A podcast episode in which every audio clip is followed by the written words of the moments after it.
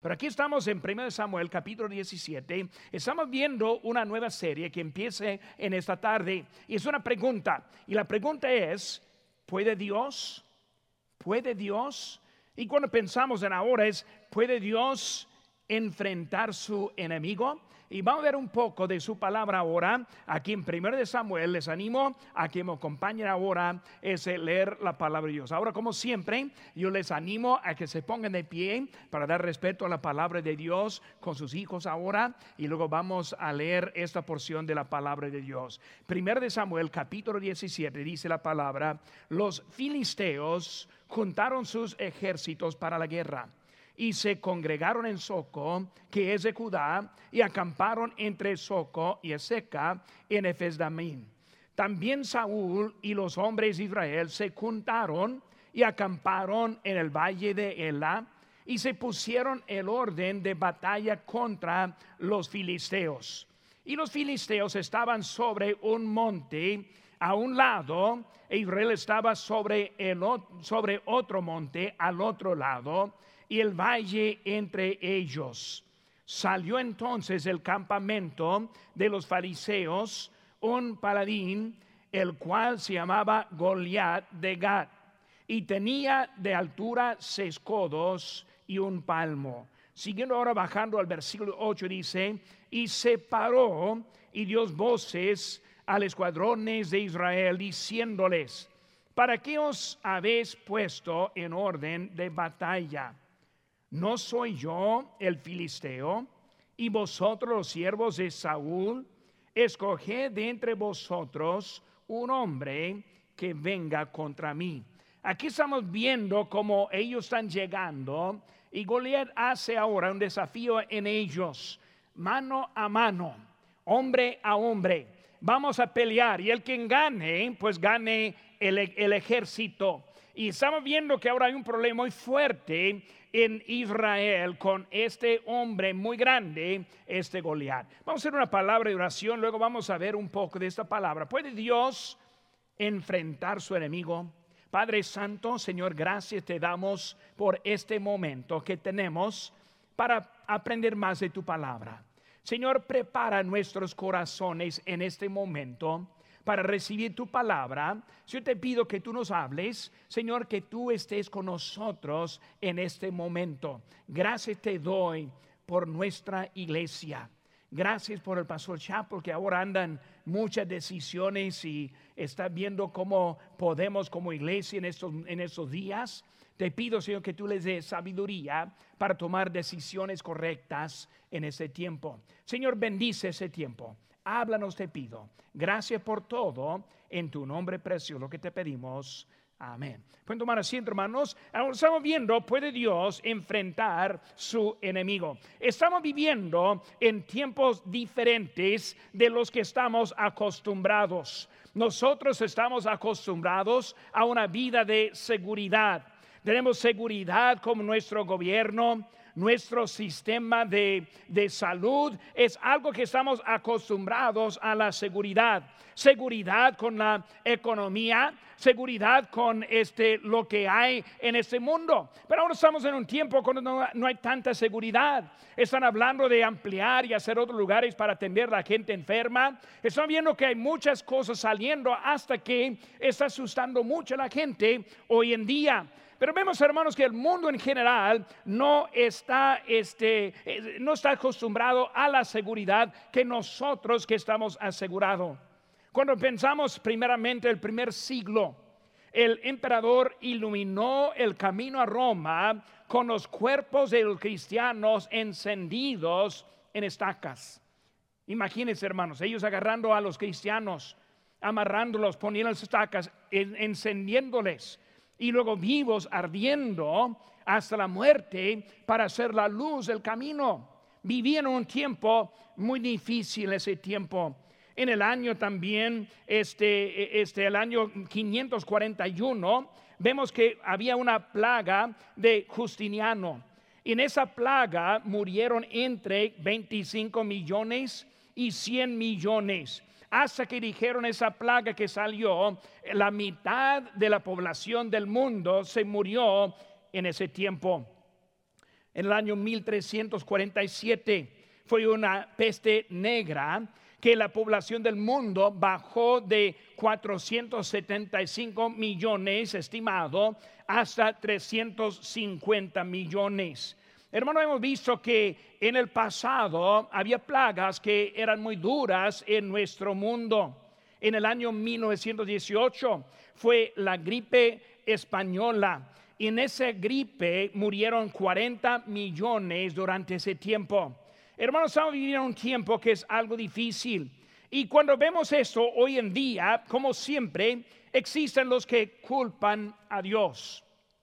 Siempre los que hablan en contra, de las cosas de Dios. como dije ahorita, me gusta leer sus comentarios. Pero a veces alguien haga hace un comentario no tan agradable. La semana pasada alguien puso, pues, ¿quién es ese Dios que ni puede controlar a Satanás, quien es el quien creó? Y vemos que hay los que quieren culpar a Dios. Si Dios existiera, ¿cómo es que Él permitiría esta manera de esta, esta enfermedad que está pasando hoy en día? Hermanos, siempre hay los que quieren culpar a Dios en eso. Salmo 78, 19 dice, y hablaron contra Dios diciendo, ¿podrá poner mesa este, en el desierto? Hablando con Dios, hacía la duda de que Dios no lo podría hacer. Y luego cuando ellos hablaron en esa manera, dice la que hablaron en contra de Dios. Hermanos, este, en nuestra historia vemos el enemigo. Él midió como tres metros de altura. Un problema verdadero. No sabían cómo responder. Ahí en versículo número, número 11 dice aquí en nuestro pasaje, oyendo Saúl y todo Israel estas palabras del filisteo, se turbaron y tuvieron gran miedo. ¿Qué vamos a hacer con este hombre que quiere pelear uno contra uno? Y él siendo como de tres, metros de, de altura en contra de uno de nosotros es algo imposible. Muchas veces, hermanos, no sabemos cómo responder a los problemas de esta vida. El mundo siempre culpa a Dios. El creyente muchas veces no sabe cómo responder a estos ataques. Hermano, mientras que buscamos la respuesta, vemos igual como en esta historia, Goliat ahí está gritando, está haciendo amenazas. Y no es igual en nuestra vida hoy en día, con las dificultades, siempre está Satanás diciendo no puede. Dios no puede dar la victoria. Dios no puede ayudarle a vencer en esas circunstancias. Vamos a unos momentos para aprender un poco acerca de, ¿puede Dios enfrentar a su enemigo? Primera cosa, hermanos, que vemos, si tiene un lápiz, un papel ahí, puede escribir allí. La primera cosa es que puede descubrir la fuente del poder, descubrir la fuente del poder. Cuando vemos a David, primera cosa que yo veo es que él descubrió una fuente del poder. Él entró muy diferente. Los demás tenían mucho miedo, los demás no sabían qué hacer. Y David llega a la cena y él está muy este, confundido, por lo cual que están tan atemorizados en ese momento. ¿Cuál es el problema? Porque con él él descubrió una fuente del poder. En sí vemos su confianza en Dios. Hermanos, vemos aquí en versículo número 37, busquen conmigo, este, aquí está David llegando, y dice, añadió David, Jehová que me ha librado de las garras del león y de las garras del oso, él también me librará de la mano de este filisteo. Y dijo Saúl a David, ve, y Jehová esté contigo. Vemos la palabra clave, la palabra clave es Jehová, Jehová. Hermanos, en nosotros mismos no podemos. En nosotros mismos hay falla. En nosotros mismos hay inseguridad. Y es como debe haber, porque es Dios quien es más poderoso que nosotros somos. Y vemos que Él está llegando entendiendo su fuente. Vemos, hermanos, ese, la palabra de Jehová. Vemos también otra cosa. Vamos a, regresar aquí unas páginas para atrás, ese, al 1 Samuel capítulo 16, versículo número 13. Vemos aquí cómo fue la vida de David en ese momento. Dice, Samuel tomó el cuerno del aceite y lo enjuyó y lo ungió en medio de sus hermanos. Y desde aquel día en adelante el Espíritu de Jehová vino sobre David. Se levantó luego Samuel y se volvió a Ramá. Vemos que él fue ungido para ser un siervo de Dios. Porque vemos que David fue escogido. Hermano, cuando entendemos que nosotros somos escogidos, nos va a ayudar en nuestra vida. O sea que la vida que nosotros tenemos es una vida escogida por Dios. Dice la Biblia que nosotros somos escogidos desde antes de la fundación del mundo. Dios me conoció, Dios le conoció al quien está en Cristo y Él nos está cuidando, Él sabe lo que está pasando en ese momento y David entendió esa verdad en su vida, fue escogido, Dios estuvo con Él y la manera que estuvo con Él, hermanos, fue por la obediencia. Vemos rápidamente, aquí estamos en capítulo 18, versículo número 14, dice, y David se conducía prudentemente con todos sus asuntos y Jehová estaba con él. Cuando hablamos de Jehová con nosotros, debemos entender que Dios está con nosotros mientras que nosotros estamos en los pasos de obediencia. Uno que vive en desobediencia no debe hacer la aclaración que Dios está con él, porque Dios está con nosotros mientras que nosotros le sigamos. Aquí está David andando y dice David que Jehová estuvo con él. Dios está con nosotros y nosotros estamos siguiendo fieles a su palabra. Vemos, hermanos, que su confianza que estuvo en Dios también, si en sí sobre Saúl, en su desobediencia. Ahora vemos que Saúl fue algo diferente en ese momento. En cuanto que David fue llamado y escogido, Dios lo puso como rey, Dios le dio ese, ese lugar. Hasta que un día llegó que él escogió desobedecer en vez de obedecer. Ahora vemos que está el gigante en su vida. Y en vez de tener el valor que tuvo David, en vez de estar preparado para seguir enfrentar a David, ahora él ahora está, es un cobarde que está en ese momento. Hermanos, así igual en, en, la vida nuestra, muchas veces no es el gigante, sino es otro problema. Y ese problema es la desobediencia. Saúl, el problema no es, no es Goliat. Tu problema es que no eres obediente. El problema no es Goliat, sino tu problema es que no estás siguiendo lo que Dios te había dicho. Y vemos que él ahora está en ese momento. ¿Qué fue el pecado de, de Saúl? Su pecado fue ofrecer holocausto en lugar del varón de Dios. Algo muy interesante cuando pensamos en eso, hermanos. Dios nos ha dado su casa para nuestro bien. Nosotros hoy en día no podemos estar aquí juntos. Y eso es, difícil para la mayoría de nosotros. Pero entendemos la importancia de su casa.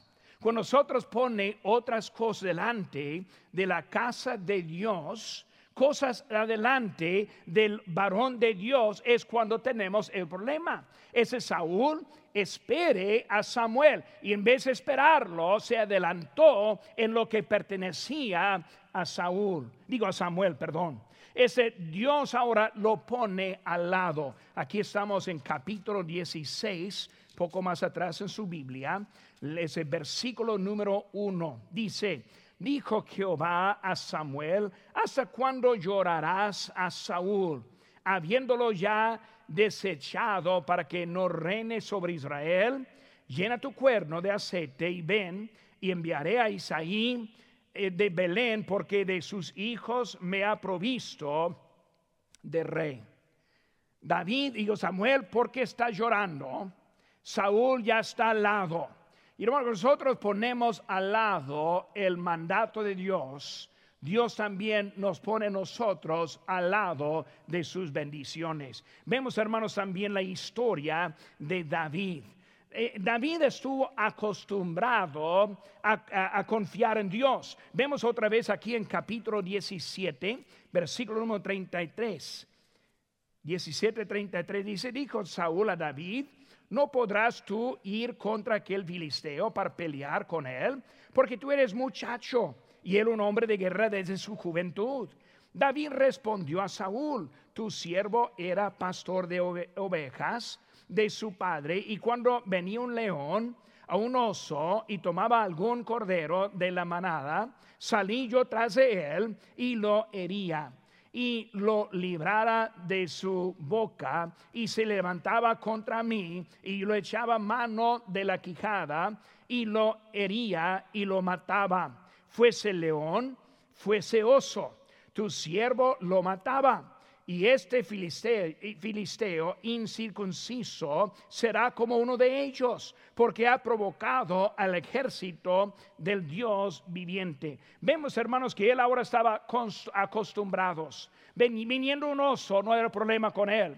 Un león no era problema con él. Y ahora sabiendo en este hombre Goliat, un gigante de tres metros, no es nada también delante de Dios. Por su, su costumbre era enfrentar y ganar. David entendió la fuente del poder. Salmo 56, 4 dice, en Dios alabaré su palabra en Dios he confiado, no temeré. Vemos, hermano, que él ahora está hablando este, de que estaba delante de Dios en descubriendo la fuente de su poder. Segunda cosa, hermanos, discernir el arma correcta. Discernir el arma correcta.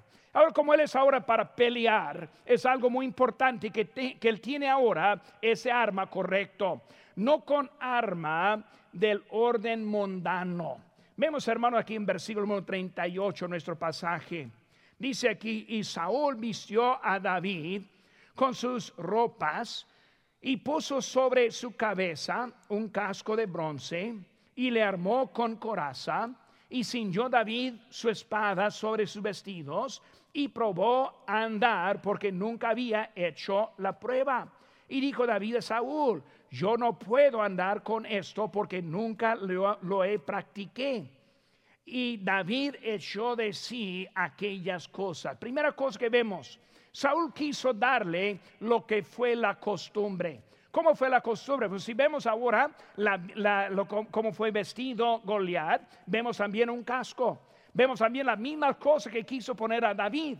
Y David entendió que yo no puedo pelear con estas cosas que ofrece el mundo. Hoy en día, hermanos, muchos andan en problemas en sus vidas espirituales.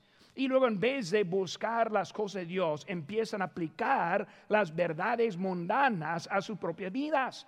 Y hermanos, en eso vamos a encontrar un fracaso en nuestra vida. Por eso vemos que no fue la cosa mundana que él escogió. Hasta hoy en día hay iglesias que escogen la manera mundana para traer la palabra de Dios divina. Y es algo muy diferente en este, en este mundo. Ahora, segunda cosa, no solo la orden del mundo, sino también no con el arma de otro.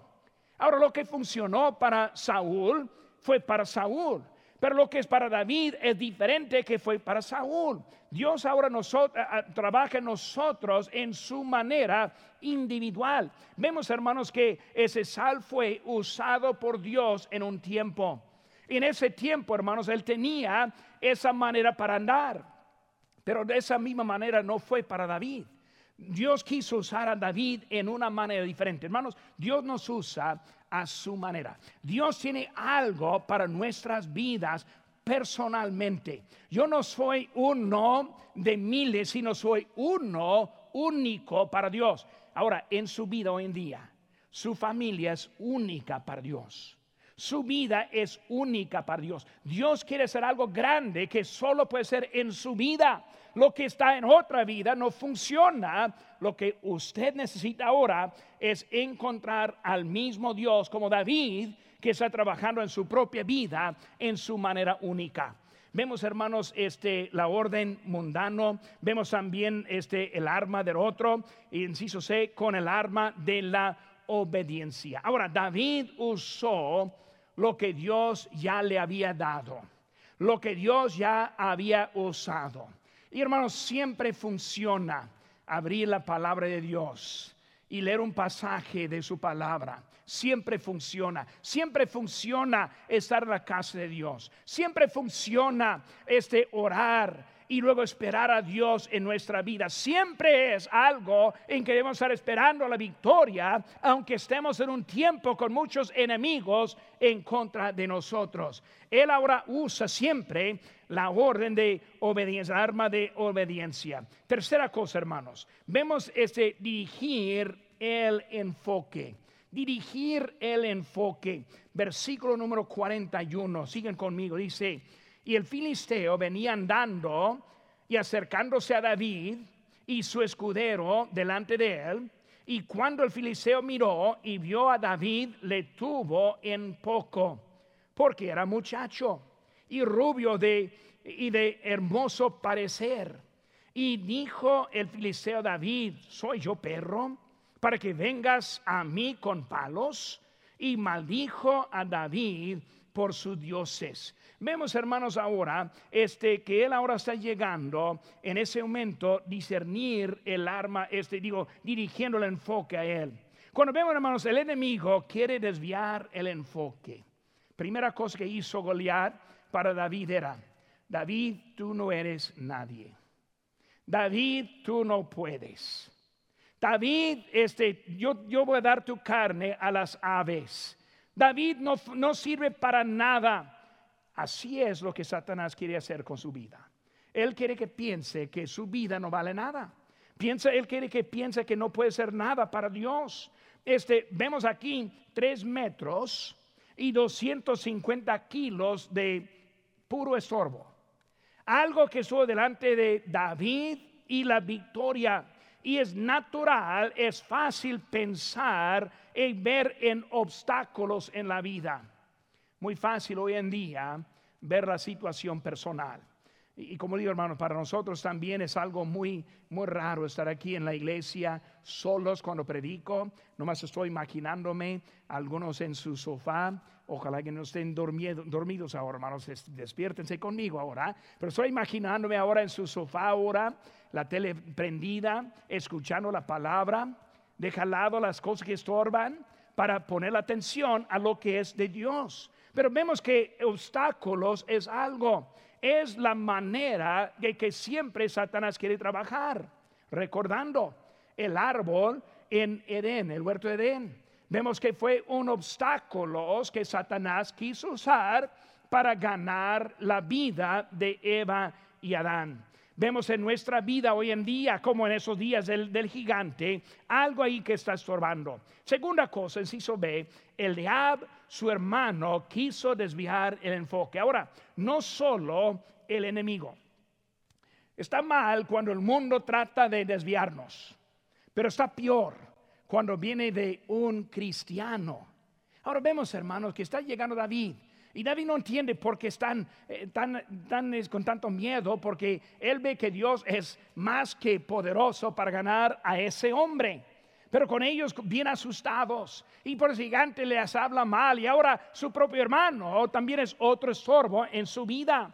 Muchas veces, hermanos, estorbo viene de personas en nuestra vida, incrédulos, los incrédulos que rehusan poner su fe en Jesucristo.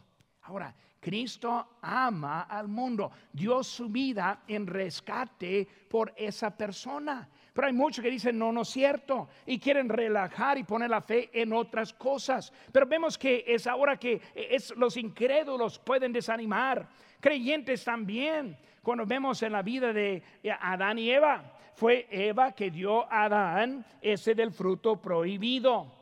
Hermanos, vemos también con Pedro en Juan capítulo 21, después de la resurrección de Cristo, vemos que dice ahí, Simón Pedro les dijo, voy a pescar. Ellos le dijeron, vamos nosotros también contigo.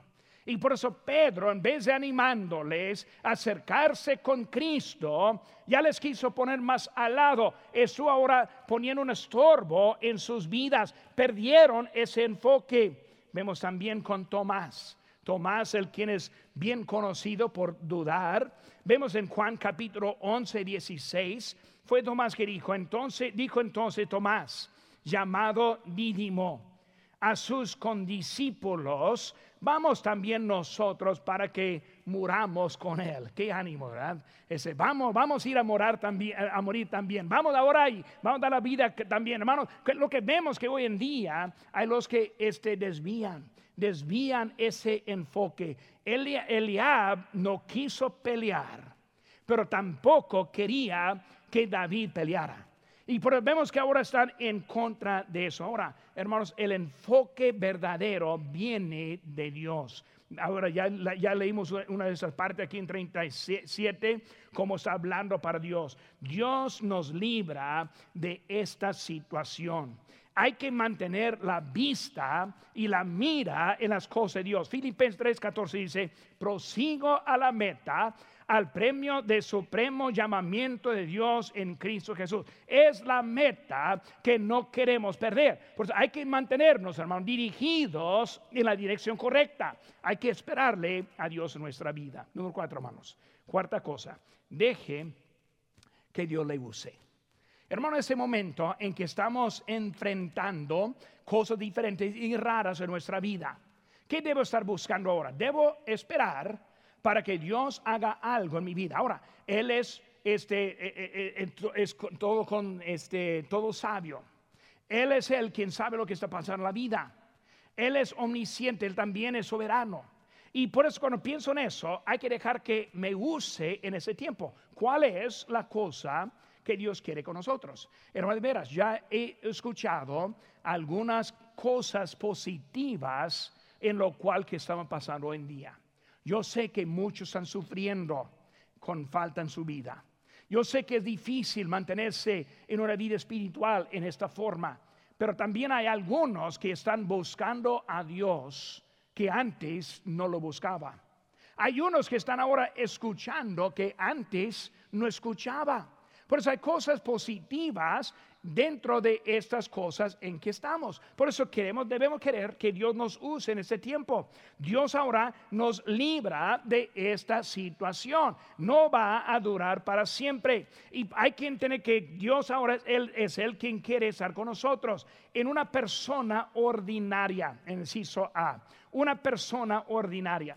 David no fue nadie en especial, hasta que en realidad él fue menos que nadie. Cuando vemos, hermanos, en capítulo 16, busquen conmigo, capítulo 16, versículo 11 dice, entonces dijo Samuel a Isaí, ¿son estos todos tus hijos? Y él respondió, queda aún el menor que apacienta las ovejas. Y dijo Samuel a Isaí, envía por él, porque no nos sentaremos a la mesa hasta que él venga aquí. Envió pues por él y le hizo entrar y era rubio, hermoso de ojos y de buen parecer. Entonces Jehová dijo, levántate y únjalo porque este es. Vemos que hasta su propio padre pensó, no, ese David, él es el pequeñito, él es el jovencito. Ese David, su lugar es ahí andar con las ovejas. Él no tiene la, habilidad ni, la, ni la manera para estar peleando en esta manera, ni para guiar al reino. Hermanos, ese David fue alguien ordinario, pero no solo ordinario, sino también menos de ordinario. Ahora, un problema extraordinario. Por eso, un joven, que no puede ser mucho, hasta un problema que ni hasta el mejor puede hacer. Pero vemos ahora que es algo grande, no solo pelear, sino pelear mano a mano con un gigante grandísimo. Muchos ahora están desesperados con este problema hoy en día enorme. Y si de veras es algo grande, pero entendemos que un hombre ordinario va ahora a vencer a la cosa extraordinaria. Vemos ahora en Ciso C, Dios el poderoso. Dios el poderoso. Primera cosa, hermanos, una piedra. De verdad. David, eh, no, no mire ahora la espada que él tiene. No mire el, el escudo que tiene, el casco que hay, la defensa que él tiene. David, ¿qué estás pensando yendo ahora al río a escoger arroyo para escoger algunas piedras? ¿De veras? ¿Estás, ¿Vas a pelear con eso? vemos que Dios tomó lo que era ordinario con un joven ordinario para hacer algo extraordinario. Por eso este hombre que está viendo ahora va a caer porque una piedra de un joven puesta en el lugar correcto. Dios tiene el poder en esa situación la tenía, pero también hermanos en nuestra situación lo tiene. Filipenses 4:19 dice, mi Dios pues suplirá todo lo que os falta conforme a sus riquezas en gloria en Cristo Jesús. Vemos, hermanos, que Él ahora está con nosotros. Quinta cosa, David ahora le cortó la cabeza. David le cortó la cabeza. Hay en versículo 51 del capítulo 17. Dice, entonces corrió David y se puso sobre el filisteo y tomando la espada de él y sacándola de su vaina, lo acabó de matar y le cortó con ella la cabeza. Y cuando los filisteos vieron que su paladín muerto, huyeron. Vemos, hermano, que cortó la cabeza. ¿Qué significa cortar la cabeza? Significa tres cosas que pasó, como concluimos este culto en esta tarde. Primera cosa, la victoria vino cuando eliminó el problema. Por eso Él no solo quiso vencer, sino eliminarlo. Porque vemos ahora que quitar esa cabeza significa, no lo tomó como prisionero, fue algo permanente en su vida. A veces es necesario eliminar cosas que nos estorban. Bueno, muchas veces en nuestra vida hay cosas que nos estorban. Hasta que en ese momento, cosas en la casa que estorban nuestra relación con Dios. Y a veces es necesario cortar y quitar todo lo que nos hace peor en nuestra vida espiritual. Por eso nuestras relaciones con nuestros amigos, este, con nuestras rutinas que no edifican, especialmente en este tiempo debemos ahora este, eh, tener cosas, eliminarlas en nuestras vidas, actividades que no funcionan. Por eso le cortó. También la segunda cosa, la victoria por venir.